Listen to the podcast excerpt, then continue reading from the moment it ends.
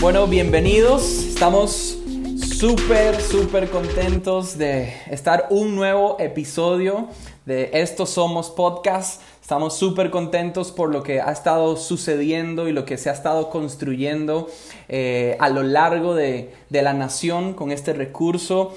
Eh, y como hemos estado repitiendo una y otra vez en cada episodio, construimos liderazgo una conversación a la vez y estamos súper, súper felices de, comenzar un episodio nuevo. Y, y, este episodio realmente es de lujo, es, es, uno de los episodios que más hemos estado esperando y, y la verdad eh, lo vamos a disfrutar muchísimo. Hoy nos acompaña eh, un amigo, alguien que realmente admiramos mucho y hemos aprendido de lejos lo que están haciendo eh, en la iglesia, en el liderazgo y la verdad estamos súper honrados de contar con eh, el pastor Esteban Grasman desde Tijuana. Esteban, ¿qué tal?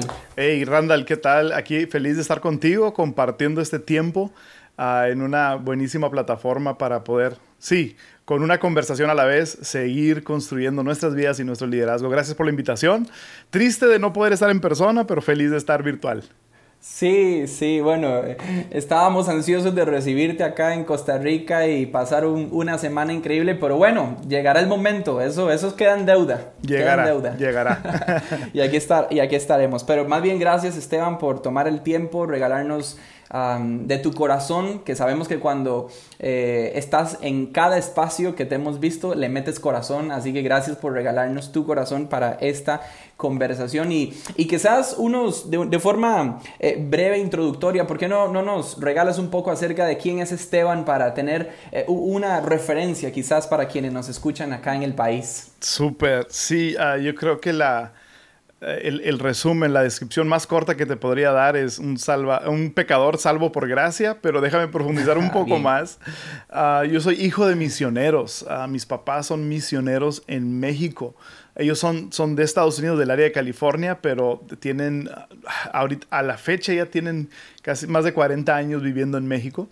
Ah, entonces yo, yo nací en ese ambiente, nací, nací siendo el hijo de misioneros, nací quedándome dormido en la última banca de diferentes iglesias a donde mi papá iba a predicar.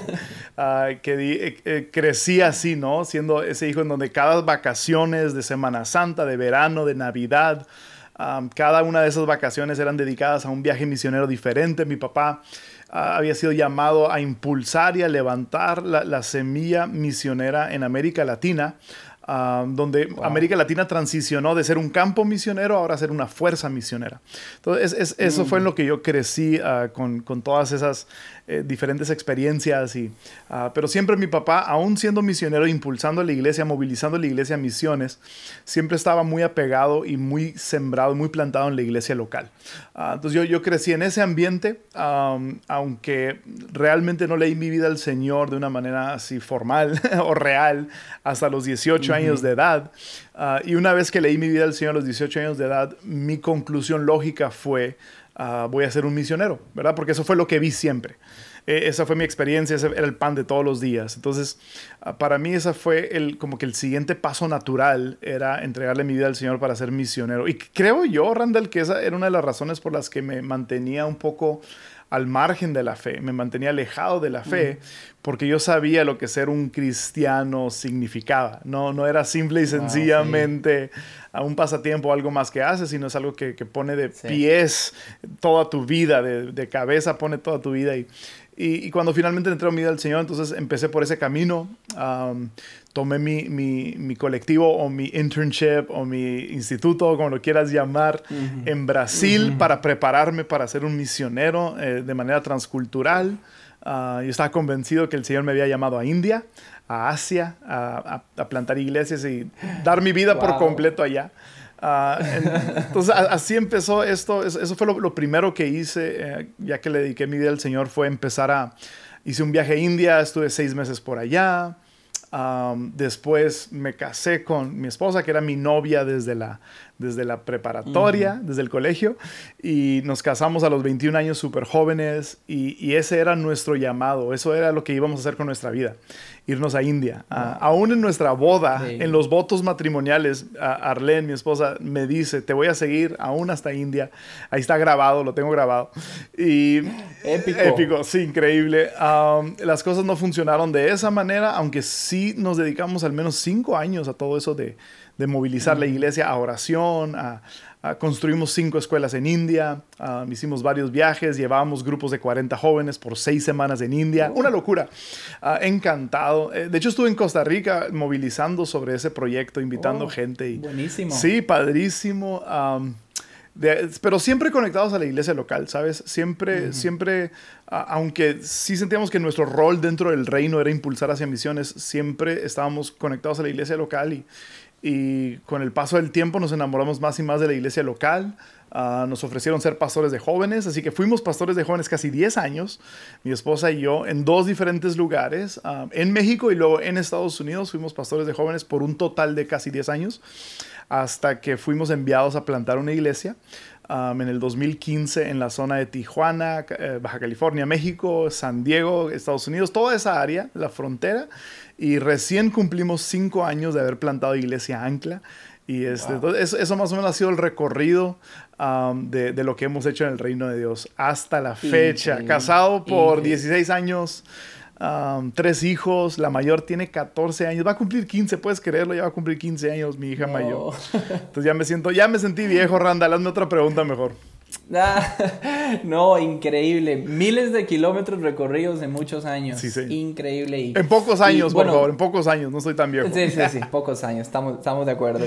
No, y me encanta porque eh, esto que, que, mencionas eh, acerca de cómo indiferentemente de, todo lo que se ha recorrido, a los lugares que se ha llegado, siempre ha existido esa carga por la iglesia local, ¿verdad? Por estar eh, eh, ayudando a la iglesia local desde diferentes ángulos, ¿verdad? Desde diferentes expresiones, diferentes maneras, y como ahora, pues, ya, ya plantado en un solo lugar, aunque los veo y ustedes siguen recorriendo ciudades en el donde están, ¿verdad? Entonces tampoco es como que están muy queditos, que digamos. Sí, pero tenemos una, una, una base local, sí. Una base, claro, y, siempre ayudando a, a la construcción de la iglesia local. Y, me encanta, y, siempre hemos, hemos eh, tenido de cerca eso eh, que, hay en tu corazón y en el corazón de Arlene por la iglesia local y, y por eso también nos, nos, nos, encantaba poder invitarte y tenerte acá porque sabemos el corazón que tienen por la iglesia local y, y al final es una de las, de las pasiones que también abrazamos en este movimiento y en nuestro equipo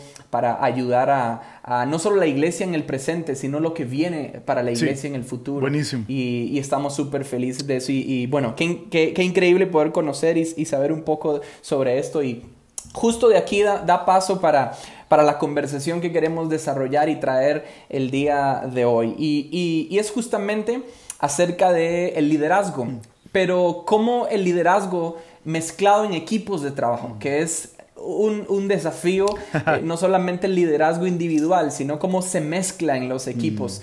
Y algo que nosotros eh, conversamos constantemente y nos recordamos constantemente es que el liderazgo puede ser definido de múltiples contextos, ¿verdad? Diferentes experiencias, diferentes eh, formación, eh, trasfondos personales, culturales, de comunidad. O sea, no hay una sola manera de definir el liderazgo desde un solo ángulo, porque siempre va a existir ángulos, enfoques y maneras eh, de definirlo, eh, del background que tiene cada persona.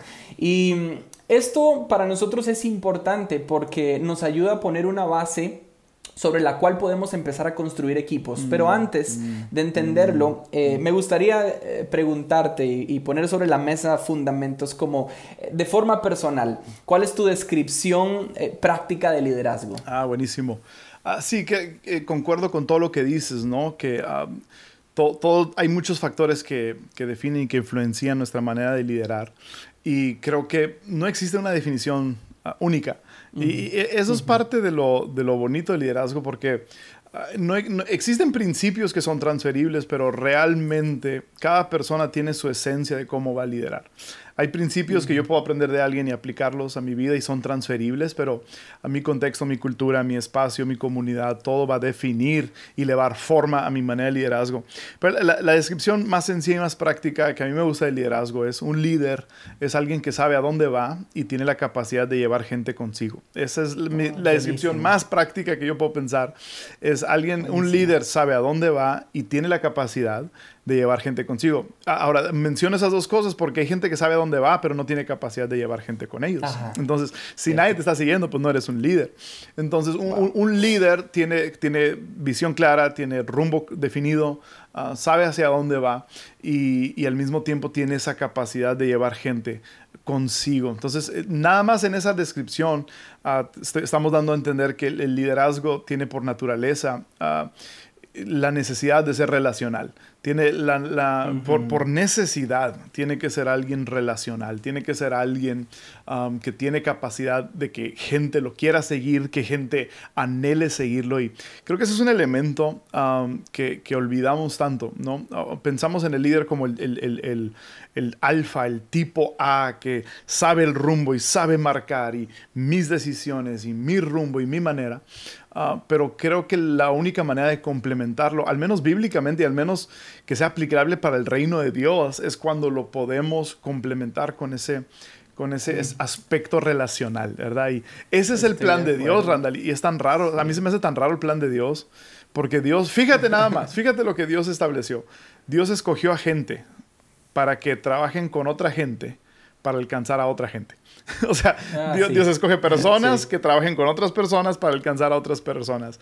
Y en medio de toda esa dinámica, pues es donde hay tantas diferentes situaciones y, dinámicas que suceden. Entonces, ah, e, el, líder relacional que sabe hacia dónde va es el tipo de líder que necesitamos en el reino de Dios. Me encanta, me encanta. De hecho, eso es increíble porque eh, dándolo tal vez, como usted dice, desde una vista bíblica, eh, hay un, enfoque muy fuerte del, del Nuevo Testamento que es el unos a otros. Mm.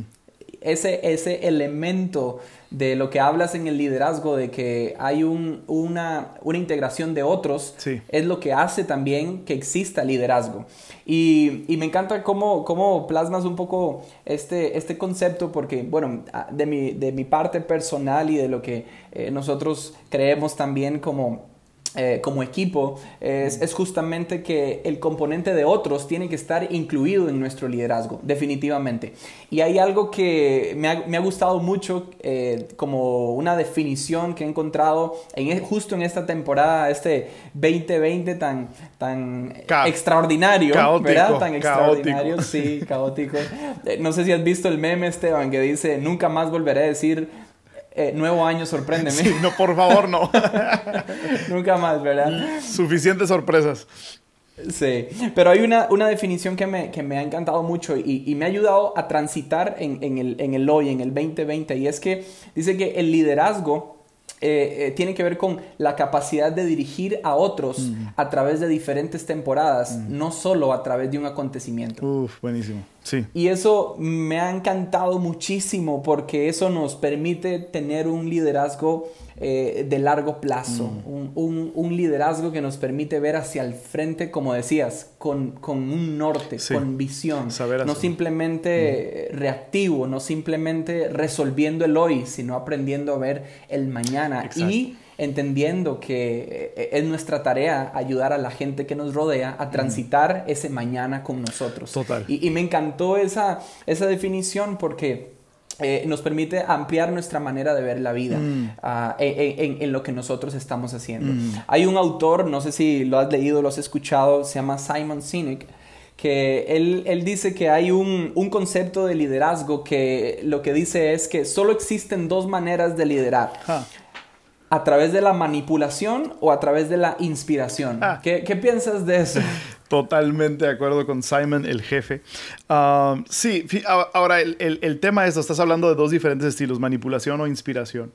Ahora, el, donde se vuelve complicado es que manipulación también funciona. Entonces, o sea, e, eso es lo complicado de esto, ¿verdad? Porque puedes tener resultados a través de manipulación. Si no tuvieras resultados, pues nadie lo usaría. Pero, eh, pero entonces entendemos que estos son dos maneras de hacerlo, entendiendo obviamente que inspiración es mucho mejor que manipulación, pero se vuelve complicado y complejo porque yo he visto tanta manipulación siendo útil. Ah, eh, eh, hemos, hemos, visto manipulación para que gente sea generosa, hemos visto manipulación para que gente participe, hemos visto manipulación. Y ahora en el contexto de iglesia, manipulación yo lo traduzco a condenación que es mucho oh. más intenso que manipulación, ¿verdad? Eh, usamos condenación, usamos a, a, una humillación, me ha tocado ver, que es usada para ver resultados. Entonces, el, el, el, tema de esa línea delgada es que ambas, ambas formas funcionan, pero eh, eh, esto es lo que sí quisiera aclarar. Solamente inspiración va a funcionar a largo plazo. Manipulación ah, tiene, tiene vida corta. Manipulación ¿Cómo te das cuenta que alguien usa manipulación para liderar? Una manera muy fácil de darte cuenta que alguien usa manipulación para liderar es cuando constantemente está cambiando su equipo de trabajo porque no duran mucho tiempo. Entonces, mm. constantemente hay, hay, hay, hay un flujo de personas que están entrando y saliendo del equipo. es porque la base para conseguir resultados es manipulación. vemos el, liderazgo de, de Jesús, ah, vemos el liderazgo de David como uno de inspiración. Ah, me, encanta el liderazgo de David porque David, ah, cuando el, rey David en la Biblia, cuando, cuando lo está persiguiendo Saúl, ah, dice que en una de esas ocasiones se le juntaron a él en la cueva de Adulam todos los amargados, los endeudados, toda la gente que nadie quería, se le juntaron y él se convirtió en un padre inspiracional para ellos. A tal grado los inspiró en, en su manera de vivir y en su manera de liderar, a tal grado los inspiró que cuando su archienemigo Saúl muere, David llora y todos sus amigos, todos los que lo habían acompañado en esa cueva, lloraron junto con él. Se me hace tan extraordinario que David no solamente podía liderarlos para que ejecutaran cosas, sino que los lideró para que tuvieran su mismo corazón. Que aun cuando su enemigo murió, e, e, entendería que David llorara porque pues David es extraordinario. Pero, ¿qué hizo David? ¿De qué manera inspiró a estos hombres para que no solamente hicieran cosas, sino que obtuvieran su mismo corazón? Ah, con, manipulación puedes lograr que gente haga cosas, ah, pero para, mí es más importante cómo lo, con qué corazón lo haces que el hecho de que lo hagas. No sé si me voy a entender. Pero es mucho más importante el corazón y, y, la cultura y, el, y, la motivación con el que hacemos las cosas que simple y sencillamente hacer las cosas. Puedes tener una lista de 10 cosas y la puedes hacer ah, de dos maneras diferentes, pero para mí lo que, lo que va a marcar la diferencia es el corazón con el que se hace. Ah, Jesús mismo era, era un liderazgo de inspira, inspiracional, ¿verdad? Él, él, decidió lavar los pies de sus discípulos poniendo el ejemplo. Entonces el, el liderazgo de inspiración es el que va a trascender el liderazgo de manipulación es el que tiene un límite, tiene, tiene, tiene caducidad, tiene fecha de expiración. y, me, gusta cómo Simon usa la palabra inspiración y no motivación, porque motivación también tiene fecha de expiración. Motivación tampoco corre a largo plazo. Cuando tú y yo motivamos a, cambio de manipular, ¿verdad? Prefiero motivar que manipular, pero hay una diferencia entre motivar e inspirar también. Cuando motivo, ah, estoy encontrando las mejores palabras y las mejores maneras para para que alguien haga algo. Pero cuando inspiro, lo que estoy haciendo es esto. Estoy llamando a algo que ellos ya tienen por dentro. Estoy activando algo que tienen por dentro. Estoy tocando fibras espirituales y sensibles de cosas que ya han sido depositadas en las personas. Y cuando logramos eso, eso es inspiración cuando un líder puede decir algo y resuena dentro de la gente, porque hay, hay semillas que alguien ya depositó. Y cuando aprendes a darle lenguaje a eso y aprendes a, a inspirar de esa manera, ah, puedes garantizar que va a tener más duración que manipulación e incluso que motivación. Entonces, 100% de acuerdo.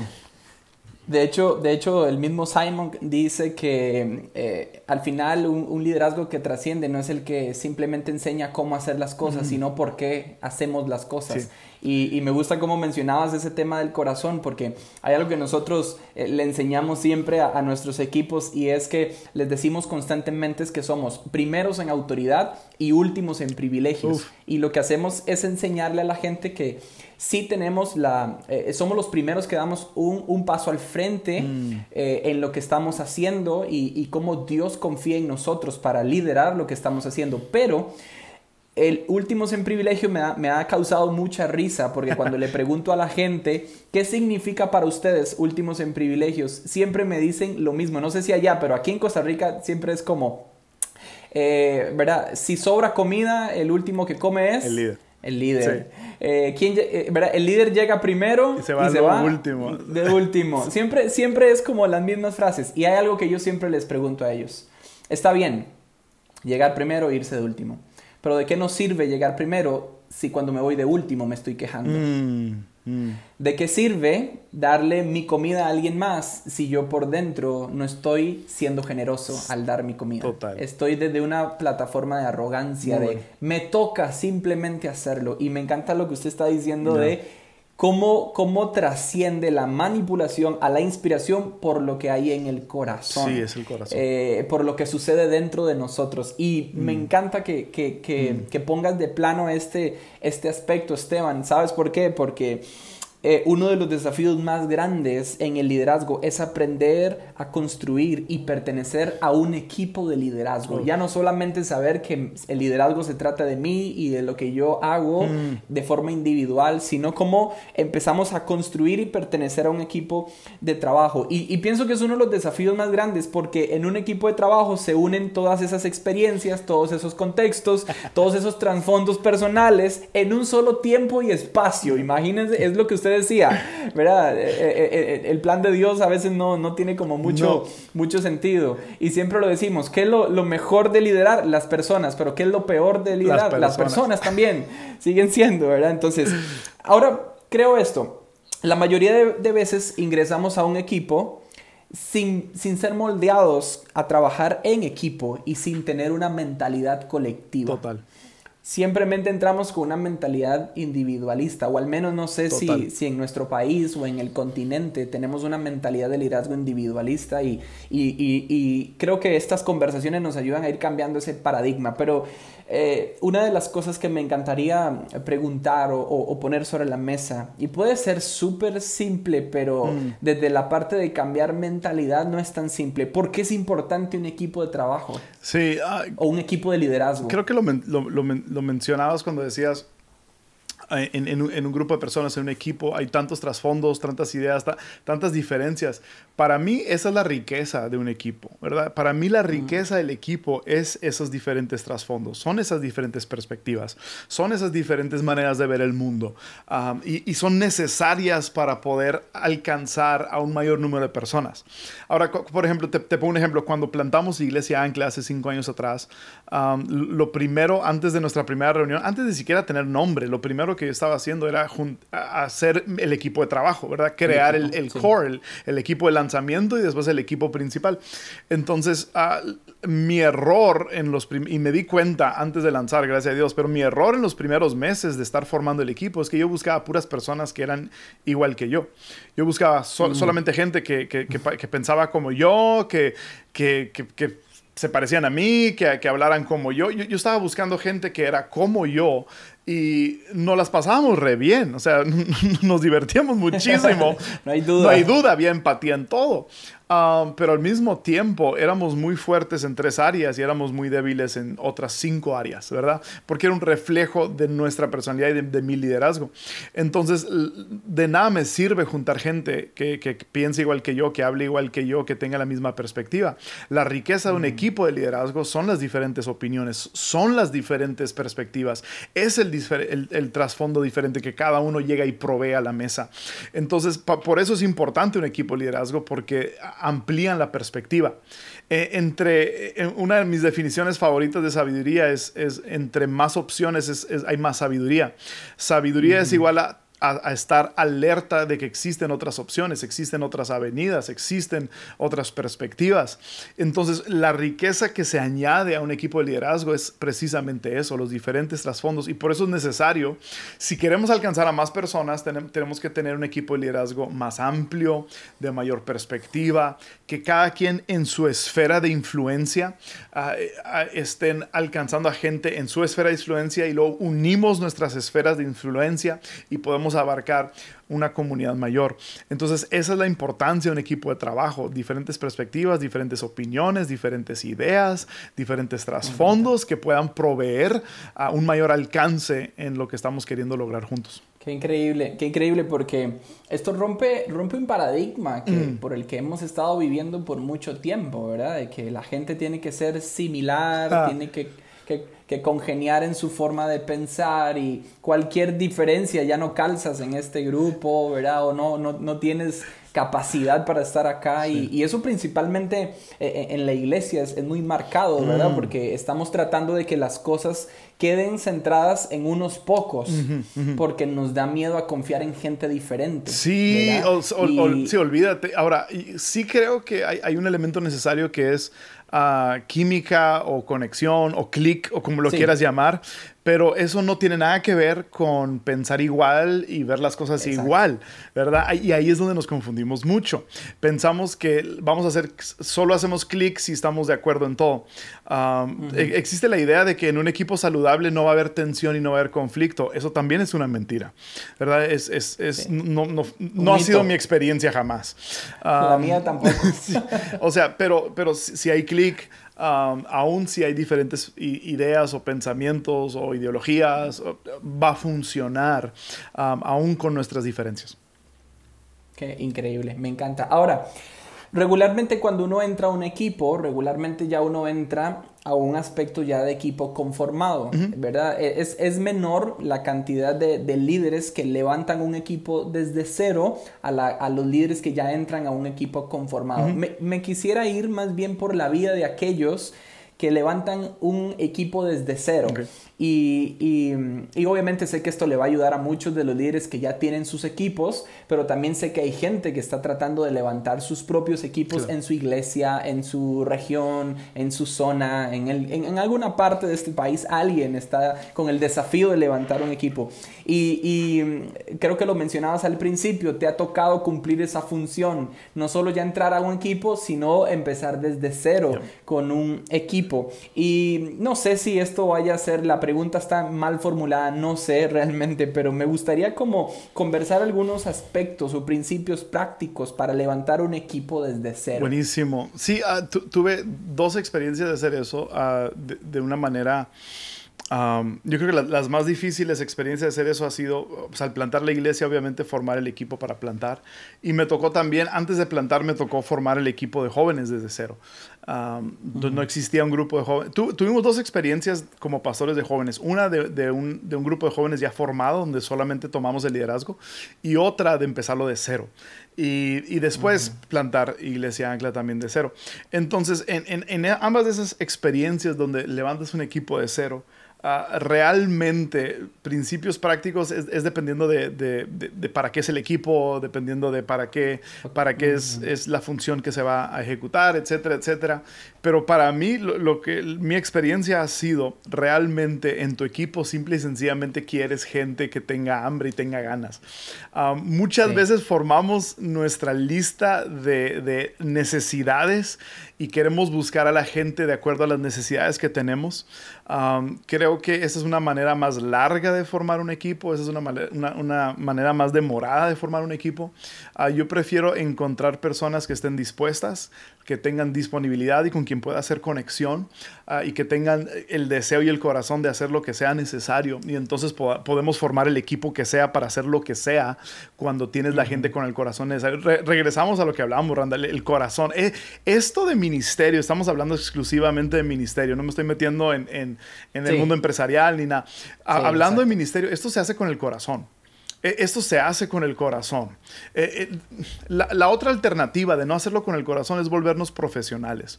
Entonces, cuando nos volvemos profesionales, nos volvemos fríos y ambiguos y, y, no funciona. Esto se hace con el corazón. Entonces, yo quiero buscar a la gente con el corazón correcto. Entonces, en, lugar de, preguntar tal vez principios prácticos para levantar un equipo de liderazgo, es, es más bien qué tipo de corazón buscas en gente para levantar un equipo de liderazgo, ¿verdad? Y yo, yo, yo busco, el, si, si estoy pensando en un corazón, corazón atractivo, en el tipo de corazón que busco.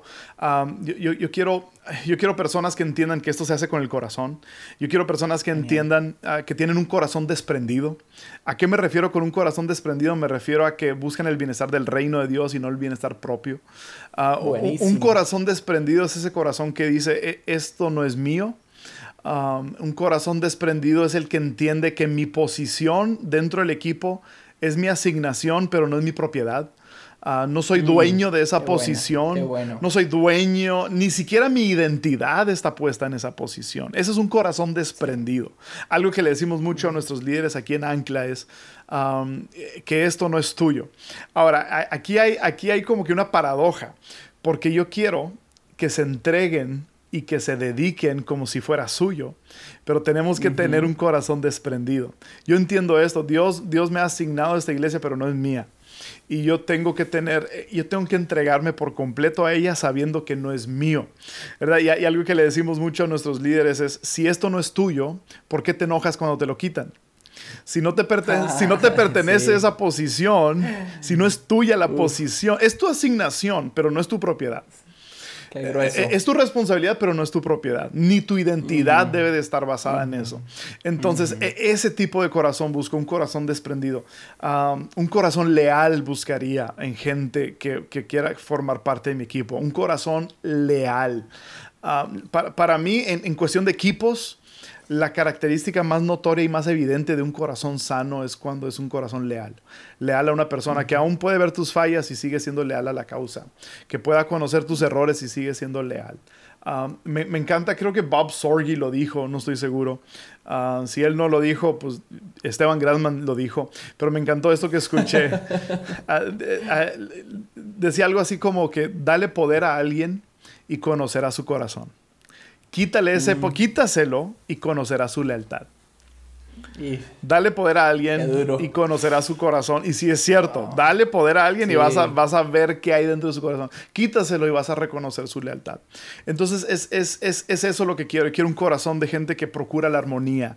Quiero un corazón de personas que, que tienen la capacidad de pensar lo mejor de los demás, de darle el beneficio de la duda de los demás. Quiero un corazón que alguien ame la corrección. Eso quiero en mi equipo. Entonces, oh. ah, ya está tocando fibras sensibles. Sí, ya, ya, ya, ya me fui, ya, me fui muy, muy jefe. Pero eh, entonces, honestamente, en, vez de buscar habilidades en el equipo que quiero construir, busca el corazón. En vez de buscar el talento en la gente que, de, mi equipo, ah, busca el corazón. Si tiene el corazón correcto y tiene la disposición correcta, desarrolles lo que, puede, lo que sea, se puede desarrollar en cualquier persona. Entonces yo, pensaría en busca el corazón correcto para... Y, y, para eso, uno como líder principal tiene que definirlo. ¿Qué tipo de corazón quiero de la gente en mi equipo? ¿Qué, cómo es? Dale lenguaje, escríbelo, anótalo, háblalo, piénsalo. Y cuando ya lo tengas definido, empieza a hablarlo y vas a ver que la gente va a ser atraída. ¿Atraída o, huir de eso? Increíble. No, eso está increíble porque yo, eh, y ojalá los líderes que nos estén escuchando, esto es para que tomen nota, se sienten a mm. masticar y no corran. A veces hay cosas que no, no, no, o sea, sé que urge, pero, pero hay cosas a las que no hay que correr y, y más en un tema de, de, levantar equipos. Creo que lo escuché, lo escuché un día de estos a, a, nuestro amigo Bryce. Él decía que esto es como eh, liderazgo de corazón, no de información. ¿verdad? Que, que siempre hemos estado acostumbrados a simplemente procesar la información que vemos de cómo la gente hace las cosas y por eso es que los tomamos en cuenta, ¿verdad? Mira, este hace esto, este hace lo otro, me gusta cómo lo hace y ese es el criterio para recibir a alguien en un, en un liderazgo. Pero el liderazgo de corazón eh, se mete, se mete en, en la parte del iceberg que no se ve. ¿Verdad? Se, se, se, va a, la, a, a, trabajar con bisturí y hacer... A las fibras. a las fibras, sí. Se va al lugar donde quizás muchas veces no estuvimos acostumbrados a estar, que es a través de las conversaciones. Y por eso nos, nos, encanta construir a través de conversaciones más allá que herramientas. Y, obvio, las herramientas son importantes, las capacidades son importantes, pero, pero queremos ir al fondo, queremos ir mm. al corazón porque... Eh, eh, creo que esto que hacemos es tan importante como para no meterle el corazón, como para no estar de corazón. Y, qué, qué, importancia para, para liderar lo que Dios nos ha confiado, lo que Dios mm. nos está invitando a hacer, mm. que, que poder tener gente no solo que sepa hacer cosas, sino que eh, esté con el corazón correcto. Y siempre, yo siempre lo he pensado con, con, de forma personal y, mi esposa y yo lo, creemos con nuestros equipos, es que si tenemos el corazón en el lugar correcto, Dios va a dirigir nuestros pies al lugar correcto. Y, esto es importantísimo que, no lo perdamos de vista. Y, Muy. Y bueno. esto, esto está increíble y, y sé que podríamos ir mucho más fondo detrás de esto, pero creo que eh, tenía una pregunta que se ha respondido sola, que es entonces la importancia de no solo tener gente de corazón en el, en el equipo, mm. sino cómo entonces a partir de ahí empezamos a construir cultura en un equipo. Y creo que, no sé si estoy, si estás de acuerdo o no, pero la cultura también empieza a crecer a partir de eso que hemos definido como lo que quiero de la gente con su corazón. Sí, yo, yo, creo que ahí, ahí, ahí está el tema de, um, y creo que es también Simon Sinek que habla mucho de, de, cómo traer claridad, ¿no? Y la necesidad de claridad en los equipos y la necesidad de comunicación y transparencia, etcétera. todo eso nace cuando el líder principal lo tiene claro y lo plasma. Y, y, muchas veces, y digo, me pasó en, lo, en lo, personal, ¿verdad? Yo, yo, yo, tenía una idea de lo que quería, pero nunca lo escribí o nunca, nunca lo plasmé. Y entonces, si no lo escribo y si no lo plasmo, no lo repito. Y si no lo repito, no, no lo puedo construir, ¿verdad? Entonces, ah, creo que empieza estableciendo eso.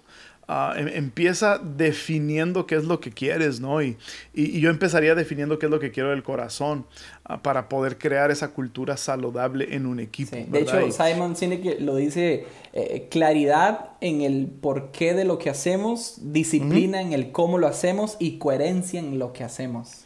Buenísimo. eso es claridad en todo. Eso es claridad, claridad, claridad, claridad.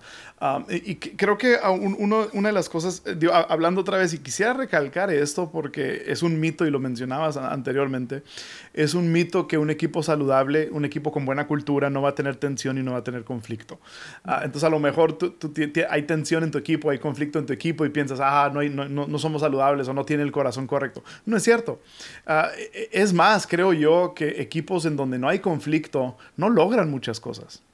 E, equipos donde, donde no hay tensión, no se logran muchas cosas. Porque generalmente donde no hay conflicto y donde no hay tensión es que solamente una voz está hablando y nadie está diciendo nada. nadie está participando, nadie está comentando y solamente se está haciendo una idea, una voz, solamente una persona está liderando ese equipo. Entonces es necesario tener conflicto y es necesario tener tensión. Pero hay conflicto sano y hay tensión sana. Y para lograr eso, aquí es donde entra un equipo saludable. Para lograr tener conflicto sano y tensión sana que van a producir resultados, necesita cada equipo caminar sobre una base de confianza. Ah, entonces, mi definición de equipo es esta. Un equipo no es un grupo de personas que trabaja junto. Un equipo es un grupo de personas que se tiene confianza. Eso es un equipo.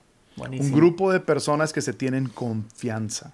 Si hay confianza en el equipo, puede haber conflicto y se va a resolver y vamos a lograr resultados. Si hay confianza en un equipo, podemos tener tensiones y se van a resolver y van a producir resultados, pero todo parte de que tenemos confianza los unos con los otros. Y, y, el desarrollo de confianza es por medio de, de vulnerabilidad, de siendo honestos, de siendo reales, de no buscando a quién vamos a echar culpas. Yo, yo estaba en equipos anteriormente en donde nuestras juntas de, de, de liderazgo eran, hubo un error, ¿a quién vamos a crucificar por el error que sucedió? ¿Verdad? ¿A quién se le va a echar la culpa? Y existe el liderazgo y una cultura de echar culpas. Um, pero cuando existe confianza, podemos tener tensión y, saber que voy a fallar, pero soy parte de un equipo donde hay confianza, en donde no lo estoy logrando, pero soy parte de un equipo donde hay confianza y podemos lograr más cosas. De hecho, me, me, me, encanta eso que, que estás mencionando y, y, lo escuché hace varios años eh, de Taylor eh, en conferencia mm. Más Vida. Él decía, eh, no sé, en un masterclass, él decía que cuando suceda algún error en el equipo, mm. yo asumo la culpa, pero cuando suceda un triunfo, el, la recompensa es para todos.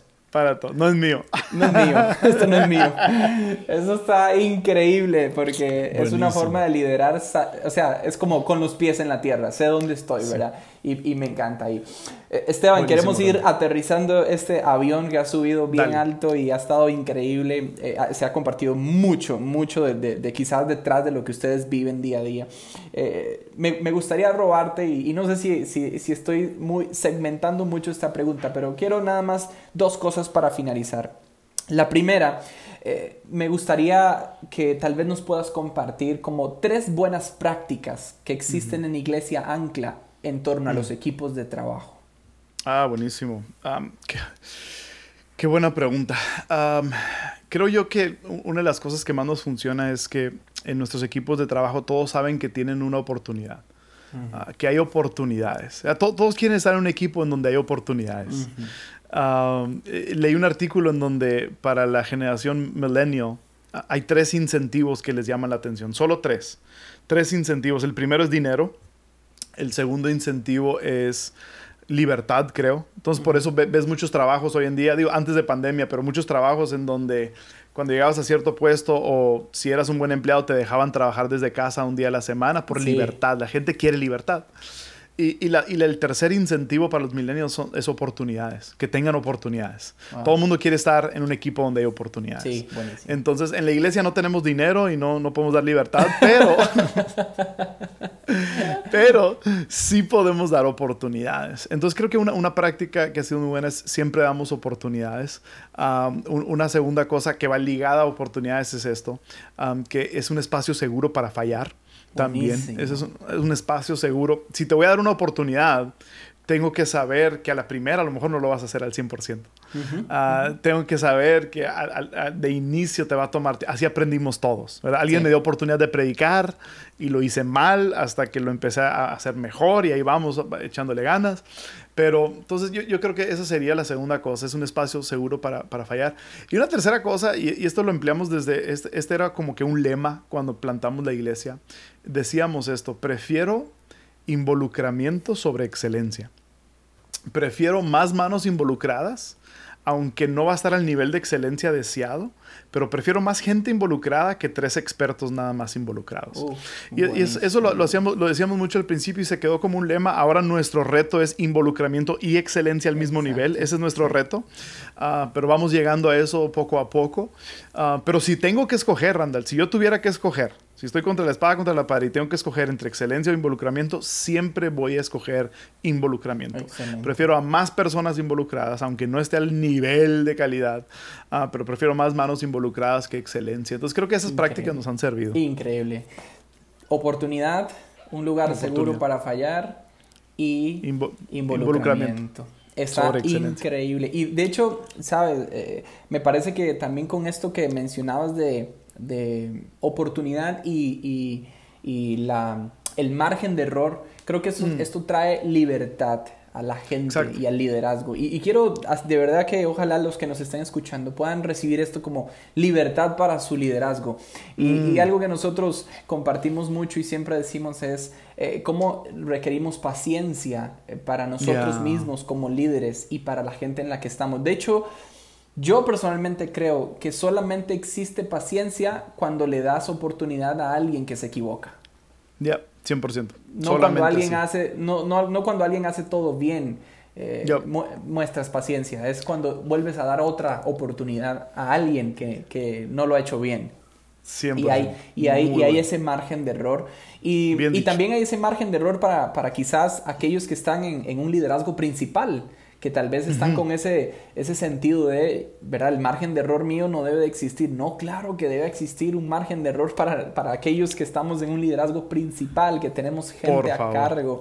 Y aquí es donde, Por favor. bueno, no sé si quieres decir algo, pero aquí es donde quiero eh, terminar. Ahí quisiera aclarar algo. Quisiera aclarar algo, digo, nada más aportar algo a eso. la vara con la que medimos es con la que seremos medidos. Ah, Entonces, si nosotros no damos, no, no, extendemos misericordia, gracia y paciencia, la gente no la va a extender hacia nosotros. entonces, yo soy responsable de, de, de, generar un espacio de oportunidad, de paciencia, como dices, me encantó esa, la virtud de paciencia tan necesaria. y cuando yo hago eso, la gente tiene paciencia para conmigo también, aún estando en el liderazgo principal, pero yo marco ese ritmo, yo, yo soy el que establece esa temperatura. ¿no? Buenísimo, increíble. Esteban, para cerrar este, esta conversación y, quisiera atreverme a hacerlo de esta forma. Ah, ¿Qué le dirías de corazón a corazón a un mm. líder principal de un equipo que hoy nos está escuchando? Ya, wow. creo que le diría,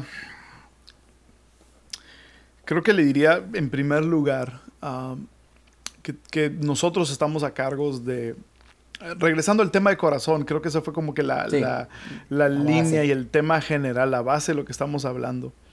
Creo que e, e, es necesario recordar que yo estoy a cargo de mi corazón, que yo, yo, yo, soy responsable por mi corazón, que yo estoy 100% a cargo de mi corazón y que naturalmente, naturalmente mi corazón no está inclinado al bien. por naturaleza no está inclinado. Tengo que inclinarlo, ¿verdad? El, Salmo 119 dice, inclino mi corazón. Yo, yo lo tengo que obligar casi, casi en mi corazón para que camine en el lugar correcto. Y es mi responsabilidad cuidar de mi corazón. Es mi responsabilidad. Famoso versículo, Proverbios 4, ¿no? Sobre toda cosa guardada, guarda vuestro corazón, porque del mal a la vida. Entonces yo soy responsable de cuidar mi corazón. Y, ligado a eso, creo que le diría esto, y a lo mejor es para alguien específico porque me brincó ahorita la mente, pero ligado a eso, si yo soy responsable de mi corazón, la segunda cosa que diría es, nadie nos debe nada. Mm. Nadie me debe nada. El momento y el segundo en el que yo pienso que mi equipo me debe algo, o en el instante, ya sea que me deben honra, o que me deben un reconocimiento, o que me deben un aplauso, o que mi iglesia me debe un pago, el momento en el que empiezo a pensar eso, amargura empieza a entrar a mi corazón. Entonces, eh, ese es un lema que hemos adoptado eh, mi esposa y yo. Antes de plantar la iglesia establecimos ese lema. Nadie nos debe nada. esto lo hacemos con el corazón, porque esto no es mío, esto es del Señor. y nadie me debe nada. Em, cuando, cuando empiezas a pensar que la gente te debe, ese es un camino seguro a la amargura. Sí. Porque porque nadie va a satisfacer los caprichos que uno puede tener. Entonces, te diría ánimo, te, diría también que lo estás haciendo mejor de lo que piensas, te diría que hay gente a tu alrededor que Dios ya ha puesto para, para impulsar la visión que Dios te ha dado y te animo a seguir tomando un paso hacia adelante y, te animo a que sigas creyéndole a Dios con todo por lo, por lo que Él puso en tu corazón y que sigamos construyendo nuestro liderazgo una conversación a la vez. Sí. ánimo. Esteban, gracias, gracias por, por esto. Gracias por, por, creer en la iglesia, gracias por creer en, el liderazgo, pero gracias también por creer en nosotros al regalarnos este tiempo, este momento para, para compartir. Bueno, yo eh, siempre como que siento que yo cuando tengo una conversación me, me pasan dos cosas, me recarga las baterías y, y me ordena las ideas. Eso siempre, siempre me pasa y, me encanta muchísimo y espero que esto haya animado a alguien el día de hoy. Tómese dos, tres, cuatro veces para escuchar esto y tome apuntes, tome notas, siéntense con sus equipos, escuchen mm. con esto y siéntense con sus equipos a construir, a compartir opinión, a compartir del corazón. No solo se reúnan para planificar lo que viene o, el siguiente espacio, la siguiente actividad, mm. siéntense y tengan mesas para exponer el corazón unos por otros y creemos que de ahí podemos construir ah, mucho, mucho más.